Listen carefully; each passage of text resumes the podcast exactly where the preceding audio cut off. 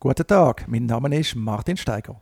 Und mein Name ist Andreas Vogunten und wir plaudern hier zum Thema Datenschutz. Martin, heute am Morgen habe ich in der Republik einen Artikel gelesen mit dem Titel «Wie der Schweizer Geheimdienst Unverdächtige fischiert». Und ein bisschen später habe ich nachher die gleiche Geschichte noch im äh, Radio SRF gehört, wo äh, beschrieben wird, wie der Geheimdienst, äh, der Nachrichtendienst vom Bund, um präzise zu sein, wie die ähm, weiter Inf Informationen gesammelt haben über Parteien wie die Grünen, über Amnesty International, sogar über den Dachverband der Jugendorganisationen. Als ich das gehört habe, habe ich gedacht, es ist wie wenn der Fischerskandal nie stattgefunden hätte. Und es geht ja doch um, um wichtige Daten, um Privatsphäre und da wird offenbar einfach wieder Zeug zusammengesammelt. Hast du das auch mitbekommen? Was sagst du noch dazu? Ich habe das mitbekommen und ich bin nicht überrascht. Ich befasse mich schon seit Jahren mit dem Geheimdienst. Ich sage absichtlich Geheimdienst, weil es ist ein Geheimdienst. Nachrichtendienst ist eigentlich ein Neusprech, wenn wir ehrlich sind. Darum bin ich nicht überrascht. Ich habe noch kurz einen Blick ins Gesetz geworfen, ins NDG, ins Nachrichtendienstgesetz. Und dort sind Grundsätze der Informationsbeschaffung definiert und dort heißt es ausdrücklich, er, also der Geheimdienst, beschafft und bearbeitet keine Informationen über die politische Betätigung und über die Ausübung der Meinungs-, Versammlungs- oder Vereinigungsfreiheit in der Schweiz. Das ist der Hintergrund und darum kommt auch die Kritik. Man könnte sich also auf den Standpunkt stellen, der Nachrichtendienst hat einmal mehr das Gesetz verletzt. Es gibt natürlich eine Ausnahme, nämlich dann, wenn Anhaltspunkte vorliegen, dass eine Person oder Organisation ihre Rechte ausübt, um terroristische, verbotene Nachrichten nachrichtendienstliche oder gewalttätig extremistische Tätigkeiten vorzubereiten oder durchzuführen. Bei diesen Organisationen, Personen, die heute in den Medien erwähnt worden sind, können wir das aber, glaube ich, ausschliessen. Der Balthasar Glättli, National von der Grünen, ist garantiert kein Terrorist, ist garantiert nicht gewalttätig, extremistisch und verbotenen Nachrichtendienst betreibt er hoffentlich auch nicht. Ja, das sehe ich auch so und ich glaube auch, ähm, das ist auch etwas, wo, wo ein bisschen in in Grau, im Graubereich ist, auch aus der Sicht vom, vom Nachrichtendienst habe ich ein bisschen den Eindruck, wenn man die Reaktion anschaut vom Nachrichtendienst. Der Nachrichtendienst oder der Geheimdienst, wie du so schön sagst, sagt ganz klar, wir verstoßen nicht gegen das Gesetz. Aber gleichzeitig sind sie jetzt gleich daran, offenbar die Daten zu löschen und die Praxis zu ändern. Also Kritik kommt ja wahrscheinlich auch noch von anderen Seiten. Und doch, das klingt ein bisschen komisch, dass man sagt, auf der einen Seite, ich, ich, wir, verstoßen nicht gegen das Gesetz, es hat alles seine Richtigkeit. Doch tut man dann aber seine Praxis ändern. Irgendetwas ist ja da gleich ein bisschen äh, nicht ganz koscher.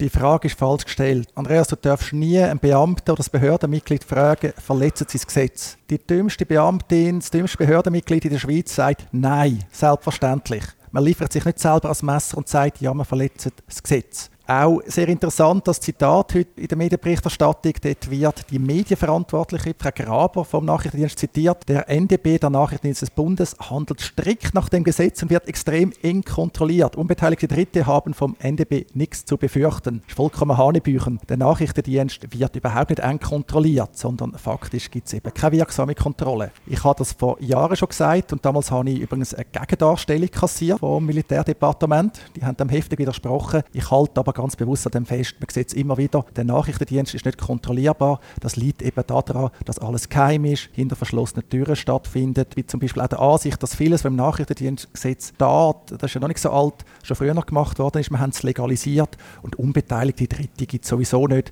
Wir alle werden ohne Anlass, ohne Verdacht von der Geheimdienst auch in der Schweiz überwacht. Das ist eben eigentlich das Verrückte und für mich auch ein der Grund, warum ich denke, das ist gut, wenn man über das immer wieder redet auch. Und zwar kenne ich zwei Sachen. Also jetzt in dem konkreten konkreten Fall etwas ganz Wichtiges. Wir sind gerade wieder in einer Revision vom äh, grundlegenden Gesetz vom Nachrichtendienst, also jetzt da gerade in die Vernehmlassung ist vom Bundesrat Mitte Mai. Das heißt, dort will man gewisse Sachen wieder verschärfen. Und der andere Grund, warum ich wichtig finde, dass man sich mit dem auseinandersetzt, ist auch die Idee, dass man ja immer ein bisschen davon redet im Zusammenhang mit Datenschutz. Amerika ist der böse Staat, wo, wo, all, wo der Staat über, alle überwacht und überall kann reinschauen kann. Und eigentlich, wenn wir ehrlich sind, müssen wir sagen, ist, ist es in Europa nicht besser besser und, ähm, und ist es auch äh, bei uns nicht wirklich besser. Also am Schluss tut auch unser Geheimdienst überwachen, wenn er äh, das Gefühl hat, er muss. Selbstverständlich. Und nicht nur, wenn er das Gefühl hat, er muss, das ist sein Wesen. Der Geheimdienst ist misstrauisch, er will uns alle erfassen, wir alle sind verdächtig. Gleichzeitig sieht man hochgradige Inkompetenz. Auch ein Beispiel, das heute genannt worden ist, Nationalrätin Marion Schlatter, die ist erfasst worden, weil ihr Name in einem Zeitungsartikel genannt worden ist. Und da hat der Nachrichtendienst gesagt, ja, das haben wir erfasst, weil auf der gleichen Zeitungsseite sei ein Artikel über einen gewalttätigen Extremist Abdruck gewesen. Das muss man sich nur mal vorstellen, dass man noch in Zeitungsseiten denkt, dass man nicht einmal der Lage ist, einen einzelnen relevanten Artikel zu archivieren. Das mit den Artikeln kenne ich übrigens auch. Ich habe auch schon Auskunft mit Nachrichtendienst verlangt. Ich bin dort auch fischiert in der einen oder anderen Form. Vieles ist aber tatsächlich die Medienberichterstattung gewesen. Du hast schon gesagt, jetzt tut man da Daten löschen. Man könnte sagen, jetzt werden die Spuren vernichtet. Man hat sich also verwutschen lassen und jetzt tut man da Millionen von Einträgen offenbar löschen, was ja auch wieder Fragen aufwirft. Genau, und was immer wieder passiert. Eben, wir erinnern noch mal ganz kurz an den Fischerskandal aus Ende 80er, Anfang 90er Jahre. Und in dem Zusammenhang übrigens auch interessant, eben die Inkompetenz ist auch dort ja schon immer klar zum Vorschein gekommen. Also all die Fische, die im Nachgang ja geholt worden sind und gezeigt worden sind, da sieht man ja, was da zum Teil aufgenommen worden ist. Ein schönes Beispiel da, wir dann auch noch in die Show Notes. Es gibt ein Buch, ein Büchlein, wo mit dem Max Frisch seiner Fische eigentlich sehr schön zeigt, was dort alles drin gestanden ist. Dann gibt es nach wie vor das Buch übrigens zum Schnüffelstadt von damals und auch die alten Zeitungen, die in dieser Zeit rausgekommen sind, sind bereits digitalisiert und erfasst. Später hat es weitere Fälle gegeben. Man hat immer wieder eigentlich gemerkt, dass es wieder Daten gibt, die nicht, dazu, die nicht dürften dort sein und die sind dann wieder vernichtet und gelöscht worden und jetzt sind wir wieder so weit. Es ist eigentlich einfach absurd, dass das nicht aufhört. Es ist absurd, aber leider bis zu einem gewissen Grad demokratisch legitimiert. Wenn wir Volksabstimmungen haben im Sicherheitsbereich, dann kommen die Vorlagen im Normalfall mit großer Mehrheit durch, sind auch im Parlament breit abgestützt, wieso auch immer. Ja, und vor allem eben auch bei den Volksabstimmungen und auch jetzt ist es wahrscheinlich so, wenn wir jetzt das Referendum ergreifen wahrscheinlich gegen die Revision in der jetzigen Sicherheitslage und äh, wir haben kürzlich über Chatkontrolle geredet, all die Ideen, die die Leute haben. Man hat so ein das Gefühl, die Menschen, äh, die Bevölkerung will das am Schluss, obwohl man eigentlich eben die ganze Zeit eigentlich möchte, dass die Privatsphäre sichergestellt ist und der Datenschutz eingehalten wird. Vielleicht möchte man das, vielleicht nicht. Das tatsächliche Handeln ist entscheidend. Du kennst das aus Unternehmertum.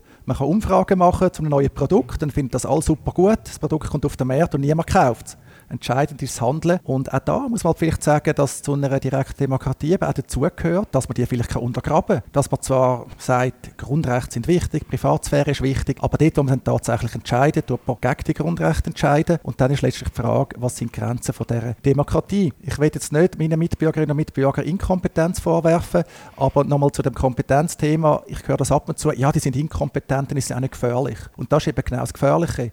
Die Daten, die da bearbeitet werden, die Überwachung, das hat Folgen, das kann Folgen haben. Die fließt ins Ausland, wir kennen das auch schon von früher her, dass dann auch Personalentscheid gefällt werden und so weiter und so fort. Man sollte das von dem her nicht auf die Lichtschulter nehmen. Und vom Grundsatz her verstehe ich ja, dass man einen Nachrichtendienst, einen Geheimdienst will. Wenn man aber schaut, was da rauskommt an Ergebnis, dann bin ich persönlich letztlich der Meinung, dass man wahrscheinlich besser wieder da steht, den Geheimdienst abzuschaffen. Er ist nicht kontrollierbar und uns würden überlegen, dass dort, wo es Straftaten gibt und nicht nur einen diffusen Verdacht, ob man dort vielleicht mehr Ressourcen können einsetzen können. Gerade im digitalen Raum ist ja die Strafverfolgung leider häufig noch an einem sehr, sehr kleinen Ort.